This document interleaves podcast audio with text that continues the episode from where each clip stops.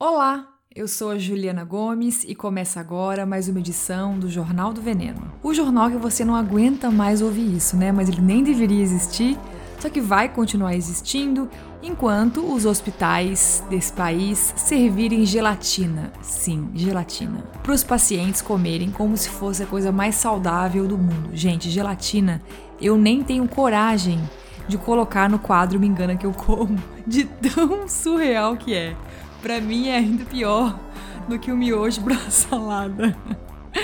No programa de hoje, eu começo com um balanço rápido do segundo turno das eleições municipais. Depois, eu faço o nosso tradicional giro pelas notícias do agro e da grande indústria de alimentos. A pedidos, o tema das proteínas volta para o bloco É Verdade ou É Mito, e para fechar, outro tema que é muito pedido aqui pelos ouvintes desse podcast no quadro Me Engana Que Eu Como. Eu vou falar sobre os alimentos orgânicos industrializados. Será que eles são uma boa escolha? Bora começar então. O produtor rural brasileiro, ele é o que mais preserva. Nós não passamos muita fome, porque nós temos manga nas nossas cidades. Nós temos boa parte já desmatada, mas disponibilizada para pecuária. Nós estamos nos últimos lugares no tocante ao uso de agrotóxico em nossa, em nossa agricultura. O agronegócio está satisfeito comigo.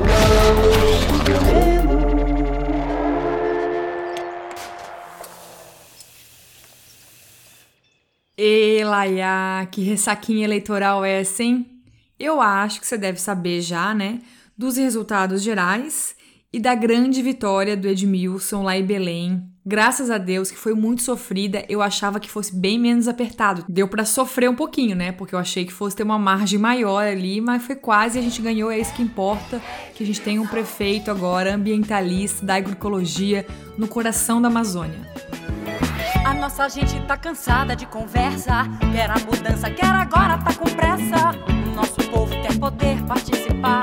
Vambora, embora, vamos juntos, vamos nessa. É, é, é, é Edmilson. Novas ideias para nossa Belém.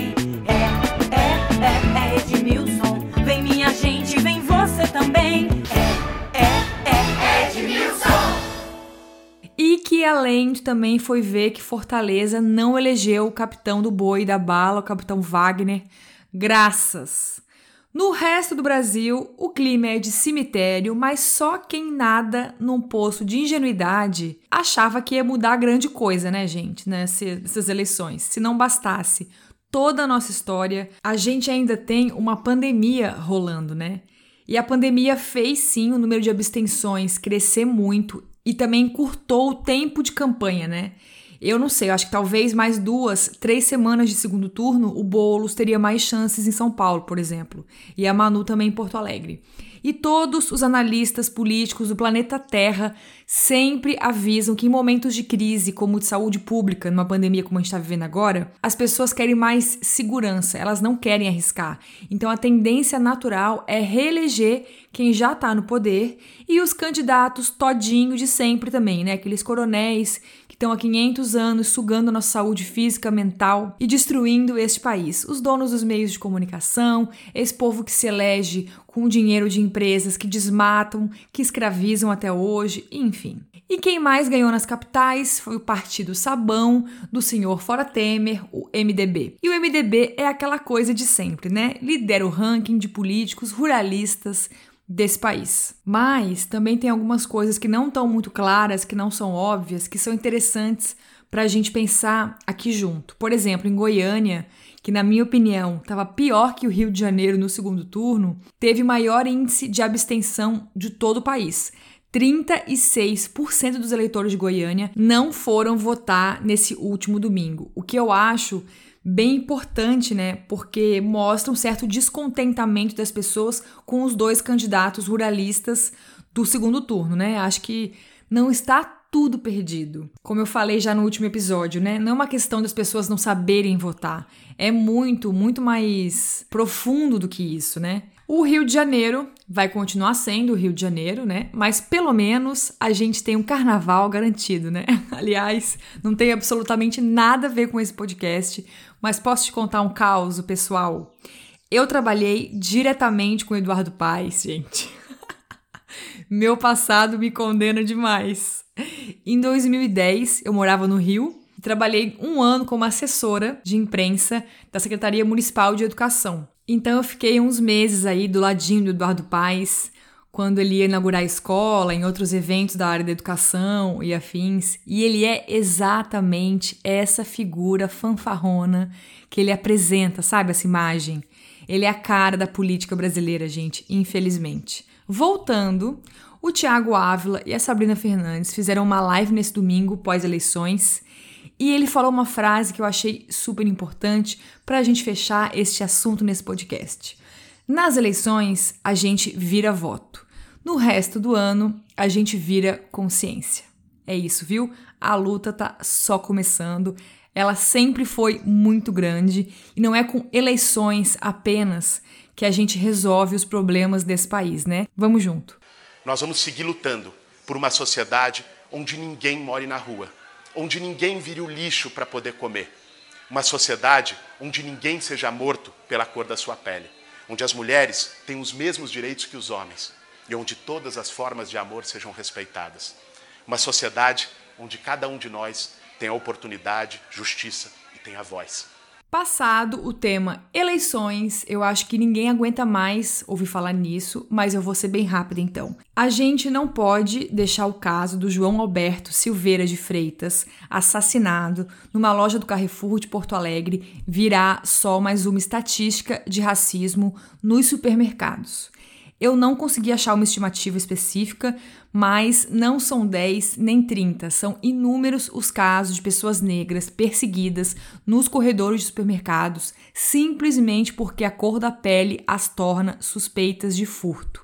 Em 2018, em outra loja do Carrefour, também de Porto Alegre, a publicitária Regina Ritzel Ferreira, de 37 anos, foi perseguida e humilhada por seguranças. Ela teve que ficar seminua numa sala na frente das duas filhas, com seis seguranças homens, sendo que ela tinha o cupom fiscal das compras nas mãos. É inaceitável. E esses são os casos mais comuns, né? Mas também acontece muito, o caso do Beto não é o único, dos casos que terminam em violência, em assassinato. E não é só no Carrefour. Tá? A gente já teve casos de pessoas espancadas até a morte por serem pretas. Na rede Açaí Atacadista, no Walmart e em outras lojas também. As grandes redes de supermercado, elas preferem terceirizar o serviço de segurança, né? Justamente para lavar a mão depois. É mais barato e dá menos dor de cabeça. E a gente sabe como essa galera terceirizada é explorada, né? Ganha uma miséria e o treinamento que eles têm, que é pouco, é sempre nesse sentido: de abordar, de render, de mobilizar, deter, agredir, torturar e matar homens negros tidos desde criança como elementos suspeitos. E também tem casos que não são só de terceirizados, né? A gente teve o caso do Moisés Santos, no Carrefour de Recife, que trabalhava na loja e morreu durante o expediente, e o gerente não teve o bom senso de fechar a loja enquanto o corpo não fosse retirado. Isso escancara perfeitamente o tipo de política dessas grandes empresas de mercado, né? O melhor de tudo é a hipocrisia o Carrefour vive ganhando prêmios e sendo, entre aspas, referência na área de diversidade e inclusão. No site da rede, eles falam o seguinte: abre aspas. Valorizar a diversidade é cuidar da qualidade das relações que mantemos com todas as pessoas. Todas as pessoas. O que une as pessoas não é o estilo, a etnia, as habilidades, a idade, a orientação sexual, o gênero ou a crença mas sim a capacidade de respeitar umas às outras, entendendo as diferenças e semelhanças de cada um. Como tá na moda, né, entre as empresas falar de diversidade, de falar de inclusão, mas quantas dessas práticas são de fato antirracistas? O quanto que as vidas negras importam de fato para essas empresas. Não adianta colocar uma mulher negra no comercial de televisão, gente, e continuar reproduzindo racismo na sua estrutura das lojas físicas. Na hora de contratar pessoas também, enfim. E a gente sabe que a podridão das redes de supermercado, dessas gigantes, né, como a rede Carrefour, vai muito além do racismo, né? Eu já falei aqui em episódios anteriores sobre o monopólio da rede Carrefour e Pão de Açúcar, que juntas detém 30% do setor de supermercados do país. E agora eu tô doida para ler o livro da editora Elefante, que acabou de ser lançado, que é sobre isso. O livro chama Donos do Mercado e foi escrito pelo Vitor Mattioli e o João Pérez, que são repórteres do Joio e o Trigo. A editora Elefante me prometeu um exemplar de presente, estou aguardando, e assim que eu ler o livro, eu volto aqui com mais dados sobre os monopólios e as podridões das grandes redes de mercados desse país. Para fechar esse bloco inicial, temos um último assunto nas Agronews.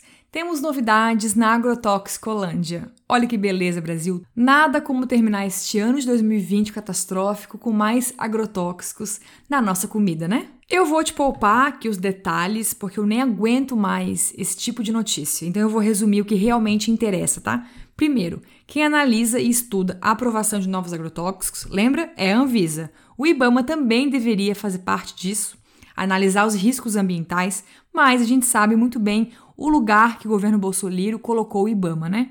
E o Ministério da Agricultura é quem faz a pressão pela aprovação e quem publica depois no Diário Oficial. Na última sexta-feira, dia 28 de novembro, a nossa digníssima ministra TT nos comunicou que mais 42 novos agrotóxicos chegaram dando as caras no Brasil. Ou seja, só nesse ano de 2020 ela e o antepresidente autorizaram a entrada de 405 novos agrotóxicos aqui no Brasil. Da lista, o que é interessante a gente saber: um dos herbicidas aprovados agora, herbicida é aquele veneno que mata mato, sabe? Para o mato não crescer. Então, é o diquat, é um substituto do paraquat, aquele capeta, lembra que acabou de ser banido pela Anvisa? Então, mas o diquat não é muito melhor que o paraquat não, viu?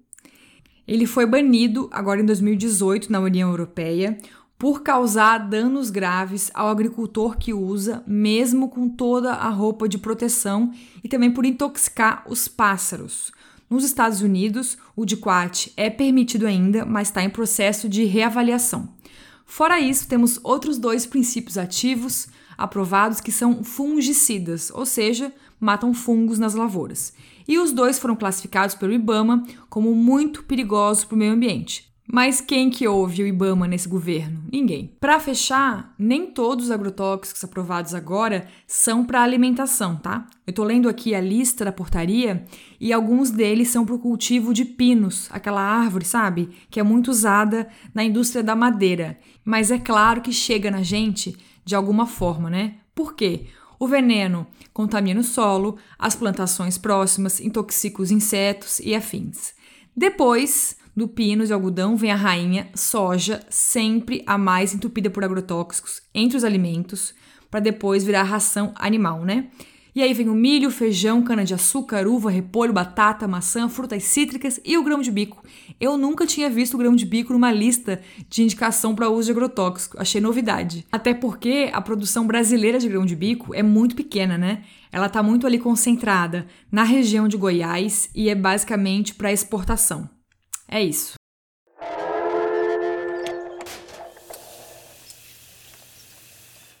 E vamos para o quadro É Verdade ou é Mito?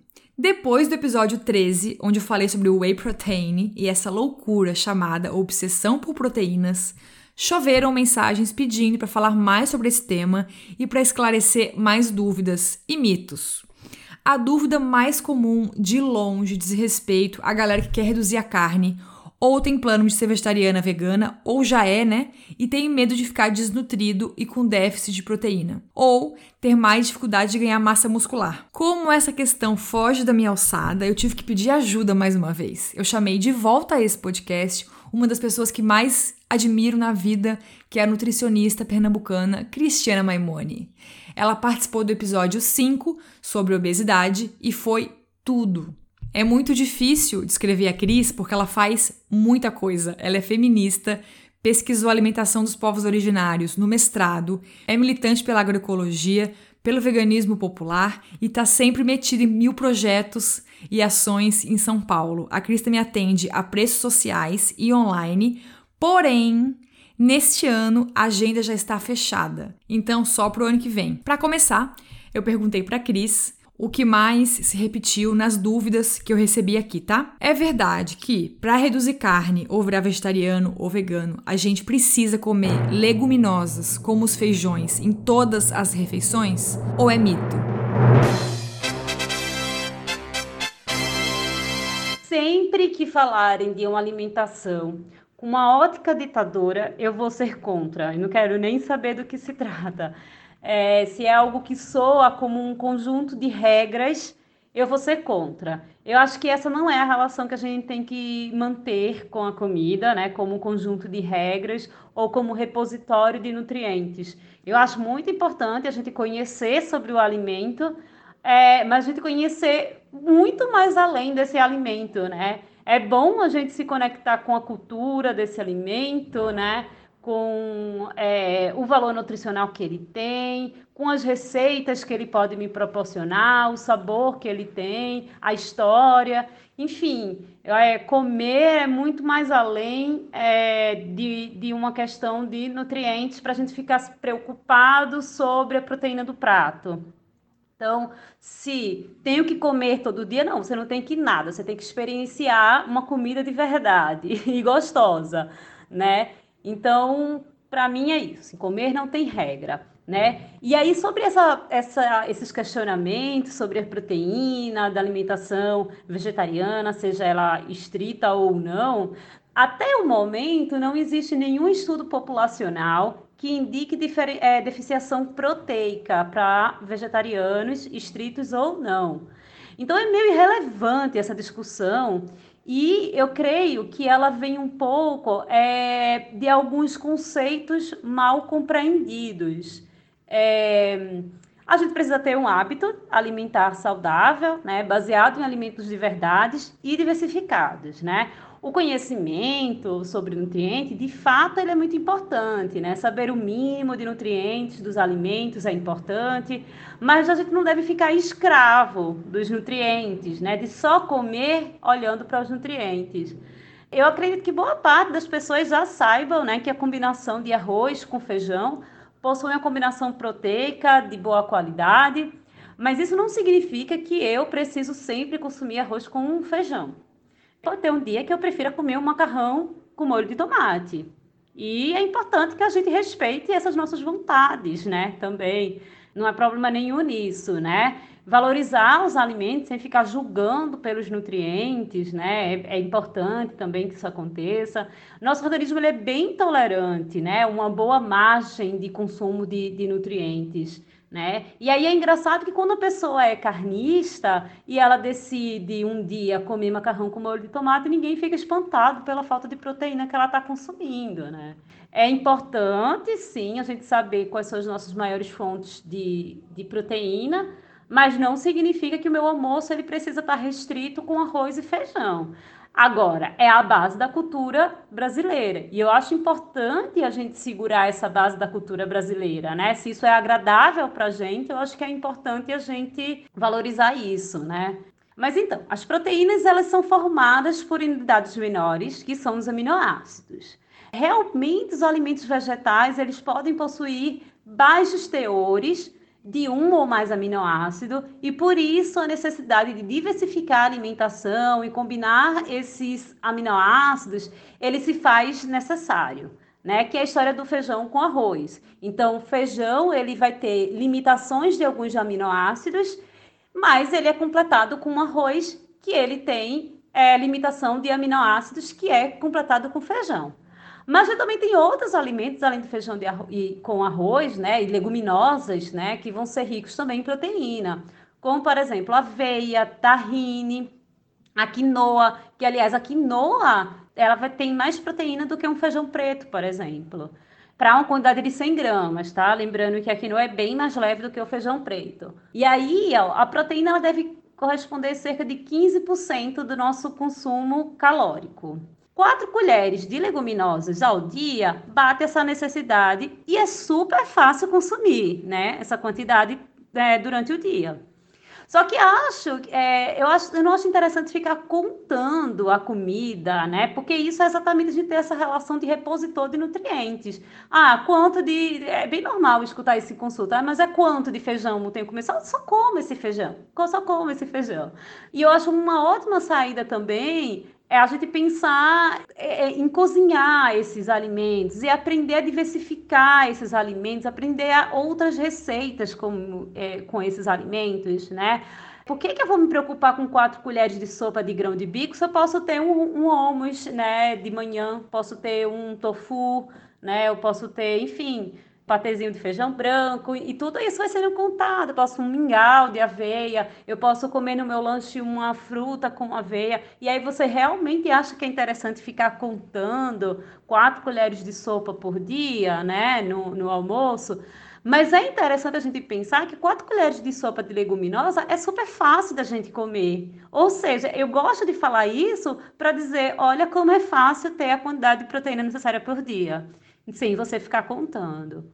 E outra, também é importante a gente saber sobre complementação de proteínas, que pode existir uma pessoa que não goste de tal ingrediente. Se a pessoa não gosta de feijão, ela não vai poder ser vegana?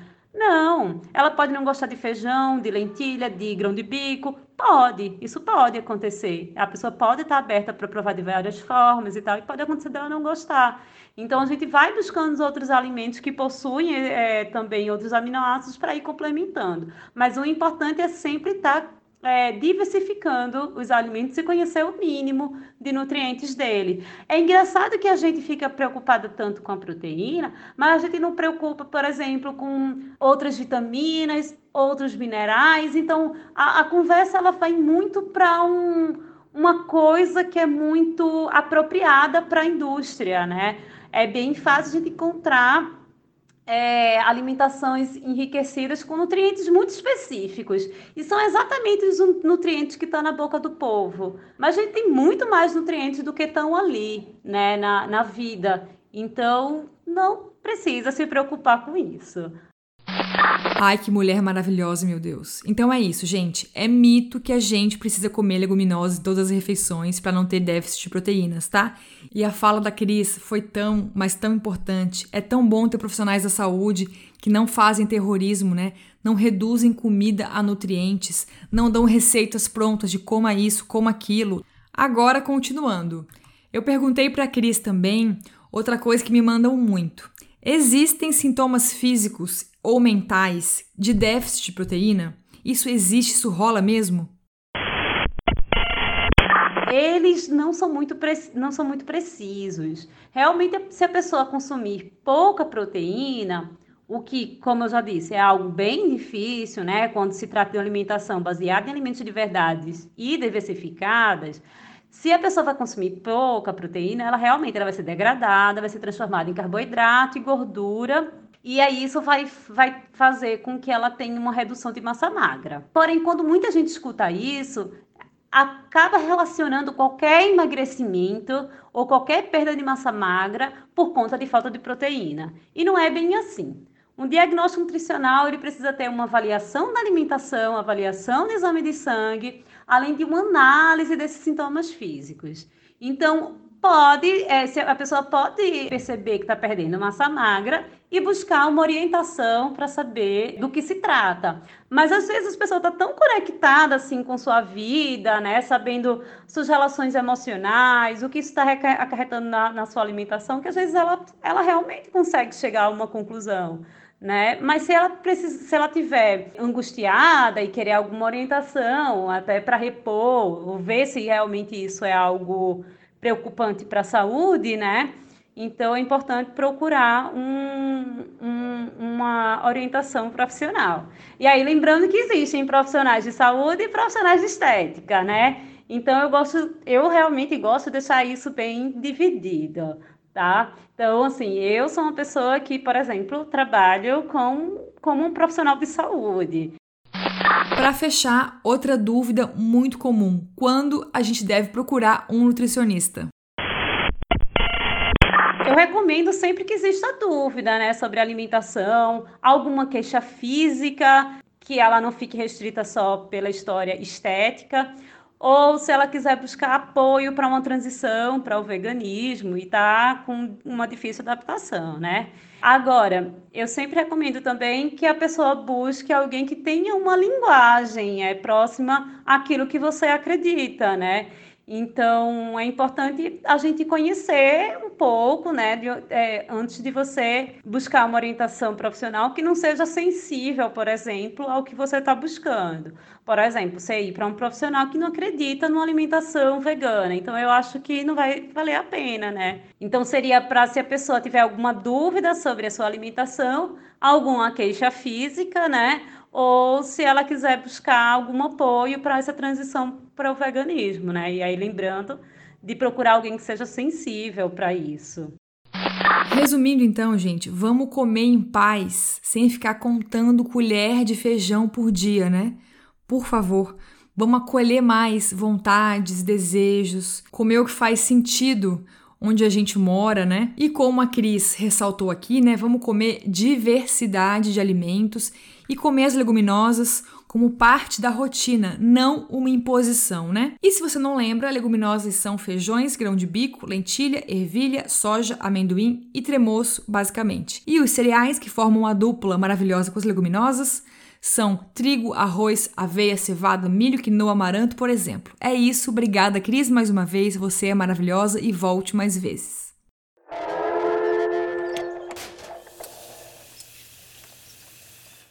E vamos para mais um Me Engana Que Eu Como, o quadro que me lembra sempre que eu preciso arrumar bons advogados. Porque nunca se sabe, né? Eu falo sempre com base em dados e fatos nesse bloco, mas todo mundo me escreve preocupado, achando que as grandes empresas podem me processar por calúnia. Ai, vamos ver, hein? Hoje não teremos um produto em si, nem uma empresa. Eu quero que você preste muita, muita atenção porque é um assunto muito delicado, tá? A gente sabe que as opções dos supermercados variam muito, né? Quando eu já comprava morango orgânico no mercado, em muito bairro periférico, nem tinha chegado açúcar mascavo nas prateleiras. Então eu não sei onde você mora, se tá rolando isso também, mas eu arrisco dizer que tá rolando sim um aumento na oferta de opções orgânicas nos supermercados segundo uma tendência mundial, né? Não é só no Brasil. A Euromonitor, uma empresa só de pesquisa de mercado, apontou o Brasil como o quarto país do mundo no consumo de alimentos orgânicos. Segundo a pesquisa, 68% dos brasileiros afirmaram que priorizam alimentos orgânicos na sua alimentação. Então não é só uma percepção minha, né? Aí você pode pensar, Juliana, mas isso tem como ser ruim? Você vive falando mal de agrotóxicos? Não é bom a gente comprar orgânico? Então, peraí. Vamos aos poucos nessa tour, porque ela não é simples, tá? E sim, chegou a hora da gente falar a real sobre alguns produtos orgânicos, porque a gente está sendo feito de trouxa sim. Vamos começar pelo começo. A gente tem várias leis que regulam o mercado de orgânicos. A principal é a 10.831 de 2003. Lá está escrito que a gente só pode chamar uma produção de orgânica se ela não utiliza fertilizantes sintéticos, nem agrotóxicos, nem reguladores de crescimento, nem aditivos sintéticos para alimentação de animais. E também tem a questão dos transgênicos. Qualquer produto que tiver algum ingrediente transgênico no Brasil não vai conseguir a certificação de orgânico, beleza? A professora maravilhosa Elaine de Azevedo, que eu falei milhões de vezes aqui já e participou do programa sobre transgênicos, tem um livro que eu amo chamado Alimentos Orgânicos. É dele que eu vou tirar aqui grande parte dos dados que eu vou citar de agora em diante. Nesse livro, a professora Elaine diz que os orgânicos superam os alimentos convencionais em cinco categorias. Primeiro, menor toxicidade, ou seja, aí tá fácil, né? É menos tóxico porque não tem agrotóxicos, fertilizantes sintéticos e afins. 2. Os alimentos orgânicos têm valor nutricional mais equilibrado, porque a terra é mais saudável e mais rica no caso dos orgânicos. Quando o agricultor utiliza fertilizantes sintéticos, por exemplo, o solo fica mais pobre. Terceiro, maior durabilidade dos orgânicos, porque eles têm menos água e mais matéria seca. Quarto, eles ganham em sabor, textura e cor, e para fechar, tem mais vitalidade que os alimentos convencionais. Mas agora começa a parte um pouco mais crítica. Atenção máxima aqui agora, viu? A professora Elane também alertou nesse livro, Alimentos Orgânicos, publicado em 2003, que a legislação dos orgânicos, né, ela é pouco rígida com a indústria de alimentos. Ou seja, os produtos orgânicos industrializados, eles podem passar por processos de esterilização, liofilização, a desnatação, refinamento, desidratação, alta pressão e a hidrogenação, é difícil falar, hidrogenação química, que transforma óleos em gordura sólida, né, hidrogenada. Ou seja, meu anjo, podem existir orgânicos com gordura hidrogenada na composição, ou seja, alô margarinas. Eu juro que se um dia existir Becel orgânica, eu vou cair dura no meio do supermercado. Não é possível, gente. E aí a gente entra especificamente neste bloco, não me engana que eu como, né?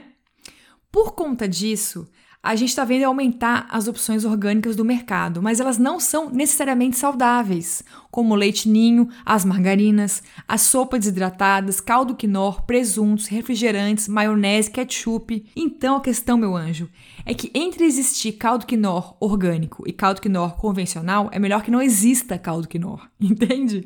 O selo de orgânico não garante que é saudável, ele não torna algo saudável. Não é porque não tem agrotóxicos nem fertilizantes sintéticos que aquilo ali é de boa, entendeu? Que é natural, por exemplo. Então, mesmo se for orgânico, a gente tem que olhar a lista de ingredientes e o nome da empresa que está por trás. Não vamos se iludir apenas com o certificado de orgânico no rótulo do produto. A gente tem que ficar de olho sempre. Eu vou te trazer aqui um exemplo que eu acho maravilhoso. Sabe a Mãe Terra, né? Que a Unilever comprou. Então, a Gol, a empresa aérea, vive dando aqueles salgadinhos tribos, sabe aquele biscoitinho integral? Nos seus voos. E a gente ama, né? Tem a embalagem verdinha e tal. Ele vem bem escurinho com sementinhas de linhaça dentro. Então, toda a linha Tribus, que é orgânica, é ultra processada. Sim, mais do mesmo com uma carinha diferente. Ou seja, é basicamente o Partido Novo, né?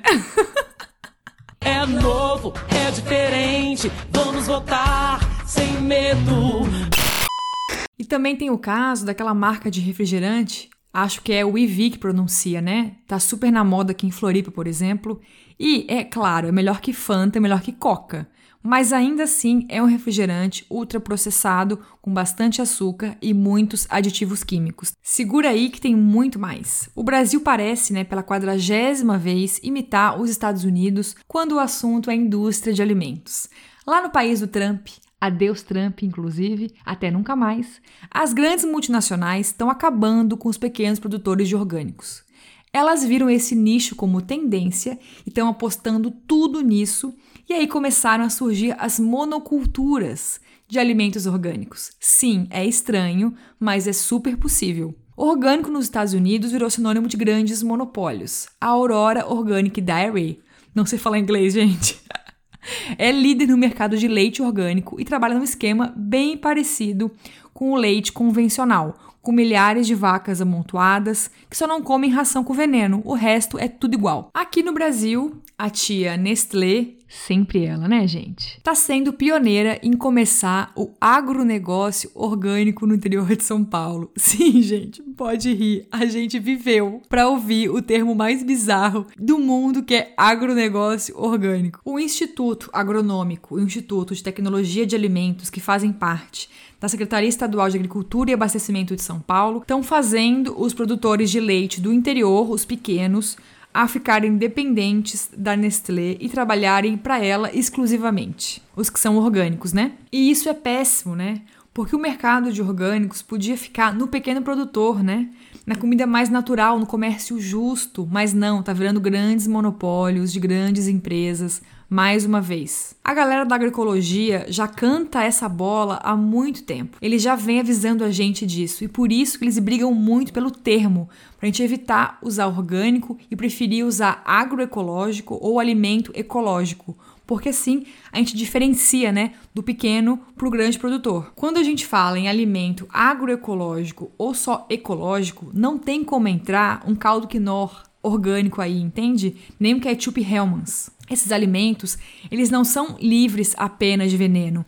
Eles são produzidos por famílias agricultoras, plantados com respeito à natureza, com mais biodiversidade, não tem monocultura e também não tem aí no caminho milhões de atravessadores, né? Então, consumidor e produtor ficam mais próximos, entende? Resumindo, não se engane com ultraprocessados orgânicos, tá? E tenta sempre evitar de comprar de grandes empresas, mesmo que não seja um ultraprocessado. Não é esse tipo de comércio que a gente quer estimular, né? Não tem revolução alimentar nenhuma com monocultura, mesmo sem veneno. E para esclarecer, o selo de orgânico não é dado só para grande empresa. Tem muitas cooperativas e famílias que são certificadas com esse selo e têm produtos saudáveis mais naturais. Então não vai, pelo amor da deusa, sair gritando por aí que tudo que tiver o selo de orgânico é um horror. Não. Espia a empresa que está por trás e a lista de ingredientes, tá? A autonomia. É isso.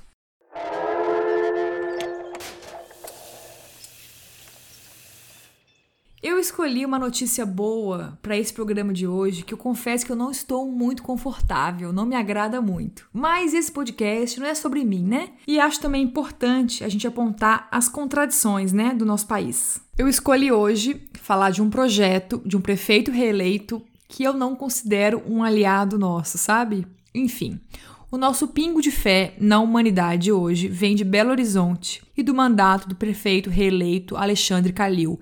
Eu não gosto do partido do Calil, o PSD. Acho que é um partido que fecha sim com os ruralistas. Também representa né, os interesses de grandes empresas. E também a pessoa, Alexandre Calil, não representa nem defende um projeto de país que eu acredito. Pelo contrário, aliás. Mas o prefeito reeleito em primeiro turno de Belo Horizonte começou um projeto que merece sim ser divulgado e espalhado por outras cidades do Brasil. Desde 2018, a Prefeitura da capital de Minas está colocando em prática o projeto Territórios Sustentáveis. Ao contrário de grande parte de projetos sociais implementados pelos governos, né? Esse foi pensado junto com as pessoas, no caso, a galera da ocupação Isidora e do quilombo Mangueiras. É simples. A prefeitura de BH vai ajudar essa galera a implementar uma mega horta comunitária sem veneno e vai apoiar 205 quintais para a produção de alimentos, para a galera ter mais autonomia, né? Ainda é muito pouco, né? Belo Horizonte é uma capital gigante que tem muita gente em situação de insegurança alimentar, mas é um começo. O plano de governo desse segundo mandato do Calil também prevê o aumento no número de refeições servidas em restaurantes populares e um aumento na porcentagem de alimentos orgânicos na merenda escolar. Hoje, cerca de 2% só da merenda das escolas públicas é, municipais de BH é orgânica. E o senhor Calil prometeu aumentar para 30%. E não é qualquer orgânico, não. É orgânico agroecológico, de pequeno produtor, que é como a gente gosta, por favor. Então, povo de Minas Gerais, vamos seguir na cola desse homem para ver se tudo isso vai ser de fato implementado e colocado em prática, né? E, gente, não importa quem ganhou as eleições, a gente precisa urgentemente de ações de combate à insegurança alimentar porque a fome não espera. Mesmo onde não elegemos os nossos governantes dos sonhos, né? Que a gente tem afinidades maiores, como Boulos em São Paulo, Marília e afins, a gente tem que brigar com o que a gente elegeu, infelizmente. E eu espero que, apesar de tudo, essas ações do Alexandre Calil em BH reverberem no resto do país.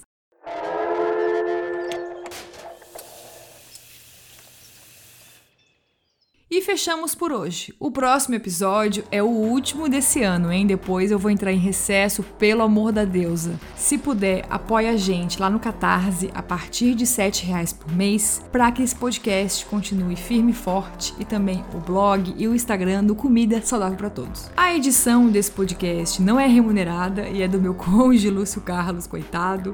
A vinheta é do artista Gu, arroba meu nome Gu no Instagram. E a arte é do Vitor Uemura. Te espero no próximo programa. Coma vegetais e um beijo, tá?